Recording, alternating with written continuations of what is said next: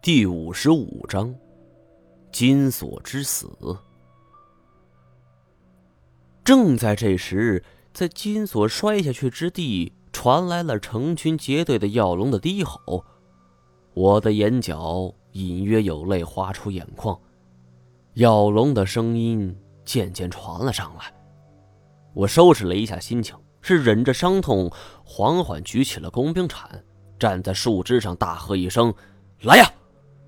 这头前的几只药龙仿佛听到了我的挑衅，嘶吼着就向我冲来。一只药龙扑扇着翅膀，跳到树枝之上，就在我脚边。我是飞起一脚，直接将它踹飞了下去。但是坠落了不过三五米的距离，它突然在空中展开双翅，做了一个非常漂亮的滑翔动作，从一个极其刁钻的角度。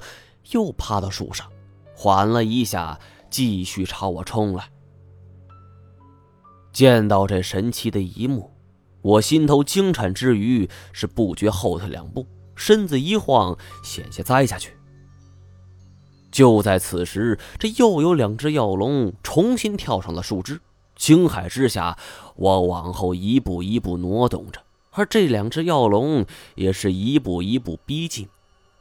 左边药龙缓缓地伏低上半身，两只前爪虚张，犹如一道蓝色闪电，是骤然跃起，就朝我面门扑来。情急之间，我本能地弯腰侧头，而这只药龙从我脸颊边划过去，这异常的利爪在我脸上带出了一道血痕，奇痛无比。而越过去的这只药龙，则是摔进了树叶丛中，是拼命挣扎。这等好机会，我岂能放过？顾不上眼前还有一只，是转过身去，这铲刃朝下就狠狠地劈了下去。掉落在树叶丛中的药龙是哀嚎一声，很快停止了挣扎。但是见此情景，这身后的药龙却没丝毫被吓到，他加快步伐，是继续朝我背后扑来。而我刚刚一转身，他已经到了我面门处，我只好仓促举起工兵铲抵挡。可不想，这药龙看上去个头不大，这力气却是大的出奇呀！是狠狠地撞在工兵铲上。因为我这一系列动作都是仓皇间做的，力量还没准备好，竟然被他撞得脱手。这眼看着最趁手的兵器是翻着跟头坠入了黑暗之中，我一时间就没了主意。药龙也看出这一点来了，他趁空兵铲掉落之前，是轻巧的落在树枝之上，很快就发动了第二轮进攻，再次扑来。我也不客气，想要拔出腰间军刀，但显然不实际，已经来不及了，只好伸出一只大手，这一把。就凌空攥住了药龙，药龙吃痛，是扭动的身子嘶吼。我可管不了那些，左手也伸去帮忙。这两只手是紧攥着药龙，咬牙发劲儿。随着用力越来越猛，这两只手背上的青筋儿都已经爆了出来。我甚至能够感受到这药龙的骨骼是被我捏得咔咔作响。他在我手里是拼命反抗，利爪刺入我的手中，这脖子也扭动着，一方面牙齿撕咬我的手背。转眼间，我的双手已经是鲜血淋漓。但是至今回想起那一刻，我竟然没感到丝毫疼痛，只是满腔的愤怒。这一辈子，我再也没用过那么大的力气。药龙的嘶鸣声越来越大。他低头咬住了我虎口的一块肉，想要撕扯下来。我是不甘示弱，就张嘴咬住了药龙的头颅。这样一来，药龙不得不松了口，我却毫不客气地将全部力量集中在咬合肌上。就听咯吱一声，这药龙的头骨竟然被我硬生生给咬碎了，瞬间变得软绵绵的，无力地垂了下来。尽管这只药龙已经死了，但是我仍不敢放松。这双手是攥住了它很长一段时间，这才敢松开。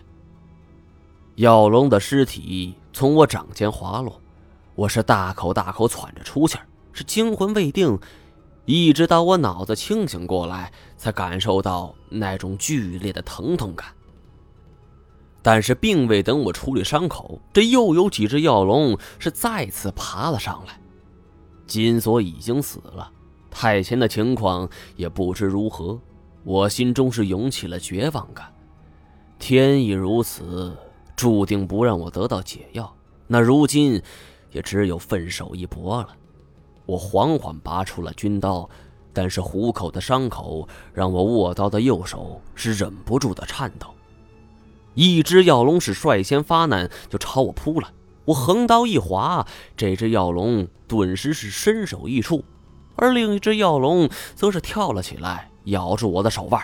我一怒之下是使劲甩出，可想不到这一甩竟然没能挣脱，而紧接着就是一阵剧痛。这药龙又加大几分力气。此时我也是怒火中烧。发声喊，是右手握拳，手背向下，蹲着身子朝着树枝就狠狠砸去。药龙见机得快，这一下子便松开口闪开，我却是结结实实的撞在这坚硬如铁的树枝之上，剧痛传来，感觉自己的手臂都要撞断了。这跳开后的药龙是躬身扑击，再次袭来。然而，他刚刚跃上半空，就见一支弩箭是拖着钢丝射来，这一箭就射穿了他的身子。药龙中了这一箭，竟然还没死透，嘶鸣数声。但是这弩箭于是不减，带着药龙飞出了长长的一段距离，是定在另外一根更高的树枝之上。我知道，下边能发射升仙鹤的只有太前。突然遭遇眼前这一变故，这其余树枝上的药龙都怔住了，然后才整齐划一的朝下方躬身，发出阵阵的嘶吼，脑后是羽毛沙沙作响，这显然是一种威慑。这个时候，笔直的钢丝发出了轻微的震颤，一道人影从黑眼中是急速而上。我几乎还没看清楚这个人的形状，这腰间一紧，就被抱了起来，朝着上方的树枝飞去。定睛一看，正是太前。